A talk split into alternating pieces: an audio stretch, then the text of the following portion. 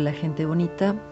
les doy la bienvenida a la séptima edición de mi podcast Fernanda Rebollar Dixit. El día de hoy estoy un poco cansada, ya es bastante noche, sobre todo para los horarios que manejo ahora, pero ha sido un día largo, eh, agotador y además bello y fructífero. Recibí como cosas muy bonitas y bueno, les cuento brevemente. Vino la hija de una amiga de mi mamá a que yo le diera una consulta de tarot. Esta amiga de mi mamá falleció hace ya varios años y esa partida como que nos hizo unirnos más entre nosotras de tal manera que, que pues esta chica, mi mamá y yo somos amigas y, nos acompañamos y todo y es como el, asunto de las tres brujas porque además somos tres generaciones distintas.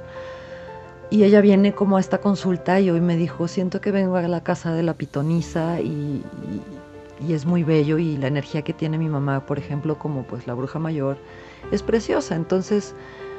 eso fue muy bello, además la lectura fue muy profunda, tocamos cosas fuertes y pues como que mis, mis poderes de pronto dicen, dicen cosas muy fuertes que,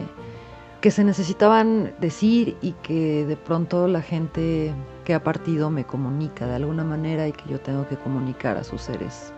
amados en este plano, ¿no? En fin, ese fue como mi día a grandes rasgos. Y de pronto dije, no he tenido ni un solo momento para pensar en mi podcast, no sé de qué voy a hablar. Y pues subí como a respirar un momento, de pronto volteé a ver las estrellas, estaban así preciosas, se veían todas y cada una de ellas. Eh, tenía yo a Orión muy muy de frente, que además, bueno, ya les contaré, pero Orión originalmente esa constelación no era dedicada a Orión, sino a Alhausa. Pero ese es un breviario cultural que abordaremos ya después. Antes de seguir derivando, eh, voy a volver a lo que estaba yo diciendo, que es que no sabía de qué hablar, de pronto estaba yo grabando uno de mis famosos audios de WhatsApp porque como acabo de cambiar de teléfono perdí todos los stickers de WhatsApp y eso es como una cosa muy importante para nosotros los millennials porque venimos desde los, em, GIFs y, este, no me acuerdo cómo se llamaban antes los estos del MSN Messenger. Pero bueno, los que coleccionábamos y que si los perdíamos era la tragedia, lo mismo nos pasa ahora con los stickers de WhatsApp. Y estaba yo llorando la pérdida de un sticker en específico que era un chinelo diciendo sí pues. El chinelo es un, personaje típico de Morelos y bueno, creo que también los hay en Xochimilco. Y el sí pues es una frase muy de Cuernavaca. Entonces es un sticker muy local, muy absurdo, pero que yo extraño y, bueno, que me, evoca más bien algo que yo extraño porque tiene que ver con mi identidad. Y justo en ese momento caí en cuenta que mi identidad está como en, Cuernavaca y dije de eso voy a hablar el día de hoy. Pero ¿cómo llego yo a que mi identidad está en Cuernavaca y yo viviendo en la Ciudad de México y siendo originaria de la Ciudad de México? Bueno, resulta que por crianza y por costumbre y por genética, mi vida está llena de mudanzas, éramos como muy gitanos, entonces yo permanecía muy poco tiempo en un lugar lo cual generaba una serie de cuestiones que dificultaron la adquisición de mi identidad. Yo no podía como hacer muchos lazos con los niñitos vecinos, no siempre había niñitos vecinos, pero me costaba mucho trabajo esa parte porque al poco rato ya nos íbamos. Había muchos cambios de escuela, había mucha fluctuación también en el, en el pues el, por decirlo, el estatus económico, entonces de pronto estábamos en la escuela de paga, pero para los niños de la escuela de paga éramos como los niños pobres, ¿no? Y, luego nos íbamos a la escuela pública y entonces nos veían como los niños ricos y era como, güey, no, o sea, ah, y de pronto había todo un linaje y toda una expectativa de un montón de personas y entonces la identidad era algo muy borroso, o sea, yo no tenía claro qué, era yo, de dónde venía, por qué eh, no me sentía identificada con los otros niños y qué era lo que me hacía peculiar o diferente o simplemente, pues no sé, o sea, estaba yo quizá como en, lugares donde, donde sentía que no correspondía y no por menospreciar el lugar o menospreciarme a mí, simplemente porque eran entornos que me dificultaban mucho tener una identidad. Eh, yo tengo en mi haber más de 20 cinco mudanzas, ya ni siquiera llevo la cuenta. Mi hermano sé que tiene más porque además él se cambió de estado varias veces. Pero eh, pues mi primera mudanza fue que como a los tres años y luego la segunda fue como a los cuatro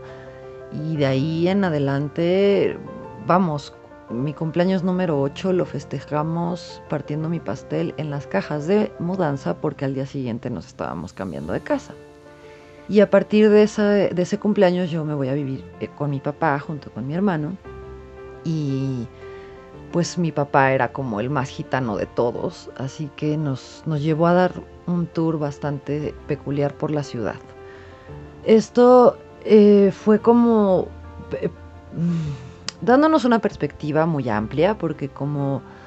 como vivimos en la colonia del Valle, muy nice, como vivimos en la CTM Culhuacán, en la parte más complicada, ¿no? Y entonces todo eso fue un abanico de decir, ok, ¿y yo a dónde pertenezco? ¿Y yo quién soy? ¿Y yo dónde encajo aquí? Cuando teníamos, bueno, ya no sé cuántos años tenía yo, 13, quizás sí, 13 en 1998, ingresamos a una escuela de arte, una secundaria de arte, y a partir de allí, esa fue como la única constante en mi vida. Yo tenía, tuve la misma escuela durante los tres años de secundaria, el año sabático que tuve en, ese espacio y después los tres años de preparatoria, pues era mi constante y eran mis amigos y mis compañeros y mis hermanos. Y ahí fue donde realmente pude forjar las amistades que me acompañan 20 años después, porque pues fue una constante, o sea, estuvimos allí todos esos años viviendo cosas muy fuertes y muy profundas y muertes y, crisis y enfermedades y en fin, ¿no? Más allá de la escuela misma, creo que la época que, en la que convivimos y la cantidad de años que estuvimos juntos fueron los que hicieron ese lazo. Entonces, esa fue mi única constante. Mientras tanto, yo estaba cambiándome de casa, cambiándome de casa, cambiándome de casa. Me acuerdo que cuando cumplí 18 años, eh, tenía yo varicela me tocaba ese año eh, ser funcionaria de casilla y no pude ser funcionaria de casilla porque me dio varicela. Y además nos estábamos cambiando de casa, pero como mi papá estaba trabajando y mi hermano estaba yendo a la escuela y yo pues estaba en casa porque tenía varicela, pues a mí me tocó empacar las cajas. Y no todos mis amigos podían ir a visitarme porque no todos habían tenido varicela, entonces, wow, fue una situación como bien complicada de de cambios y cambios y cambios con, cada vez más situaciones complejas encima. Finalmente, cuando tengo 20 años, la vida da un vuelco, nos separamos, eh, mi papá, mi hermano y yo, y cada quien se va a vivir por su lado, yo vengo a vivir con mi mamá, mi papá se va con un amigo, mi hermano se va con otro amigo, y después de eso mi padre decide aventurarse e irse a vivir a Cuernavaca, y yo creo que como a los dos meses yo ya estaba viviendo con él porque todo, siento yo que todo se orquestó a un nivel que no puedo comprender. Porque yo estaba trabajando en una librería en ese momento y esa librería, una librería esotérica, estaba abriendo una franquicia en Cuernavaca, justamente a unas cuadras de donde estaba viviendo mi papá. O sea, fue como magia, bueno, no como magia, fue magia y fue, fue muy profundo y fue como, ok, mi papá preguntó y resulta que la dueña necesitaba a alguien que conociera muy bien la tienda porque necesitaba un gerente capacitado. Y yo estaba pues ni mandada a hacer porque llevaba un año trabajando en la, en la matriz y era yo como muy buena en eso. Entonces eso orquesta mi llegada a Cuernavaca. Sucede que durante los primeros años yo tuve como muchas dificultades para hacer amigos nuevos eran como mis compañeros de trabajo, quizá uno que otro cliente que de pronto eh, pues nos hacíamos amigos, una, mujer que era bruja, que vivía en Tepoztlán y tanto ella como su hija pues se volvieron mis amigas, pero era como el mismo entorno cerrado. Después empecé a dar clases y cuando uno empieza a dar clases, tu vida social se vuelve como una cosa bien diferente, porque los niños son eh, tu constante todos los días, de lunes a viernes estás con niños y encima si tienes clases, bueno, si das clases particulares en las tardes, pues estás como en contacto con, con puro niño, en mi caso, ¿no? y cuando daba clases a nivel universidad, pues eran chicos que eran prácticamente de mi edad y que nos llevamos muy bien, pero yo era su maestra y ellos eran mis alumnos. Y era muy complicado como establecer amistades, ¿no? Entonces era, era un entorno muy difícil. De pronto los compañeros de trabajo, pues no todo, yo era muy joven, entonces pues eran mayores o, o ya cuando estaba yo en el kinder y así, eran chicas más o menos de mi edad, pero tampoco era como que, no en mi caso, que saliéramos a, pasar ratos de, amistad fuera de la escuela. Casi siempre pues era estar allí porque estábamos todo el día, o sea, de las seis y media de la mañana a las cuatro y media de la tarde, de lunes a viernes, viéndonos las caras todos los días, pues nuestras amistades eran allí, o sea, ya que más sales, ya no quieres saber nada de la escuela cuando sales de trabajar de una jornada así, ¿no? Y con el tiempo fue como muy, eh, muy dispersándose esa parte, yo ya no, sentía como la, forma de ingresar al mundo social en Cuernavaca. Sin embargo, llevaba yo ya como siete años viviendo ahí y me había empapado de la cultura y de los, las zonas porque queriendo eh, darle un paseo a la gente que venía a visitarme a Cuernavaca, pues yo aprendía dónde estaba lo más padre, lo más divertido, los lugares turísticos y todo y los llevaba a pasear pero era yo como el guía de turistas y no tenía yo como la oportunidad directa o no sentía o no podía crear o no sentía que no podía crear la oportunidad correcta para tener amigos, ¿no? Finalmente tengo un regreso en falso a la ciudad y el, universo vuelve a conspirar. Estaba yo viviendo con mi hermano nuevamente porque, bueno, todo, todo me había salido muy mal y tenía yo un trabajo muy deprimente y, mi hermano se accidenta, se rompe la pierna, pierde su trabajo, empieza como todo a, a, ser caótico y la vida nos empuja de regreso a Cuernavaca. Y es ahí donde empieza ahora sí mi vida social, porque empiezo a dar clases, pero empiezo a tomar también capacitaciones para certificarme como maestra de inglés, empiezo a mm, salir con gente que ya no era como de mi círculo de, de laboral, mi hermano nos pone en contacto con, con gente muy interesante y muy valiosa de teatro y entonces termino yo sumergida en un teatro en Cuernavaca haciendo iluminación y,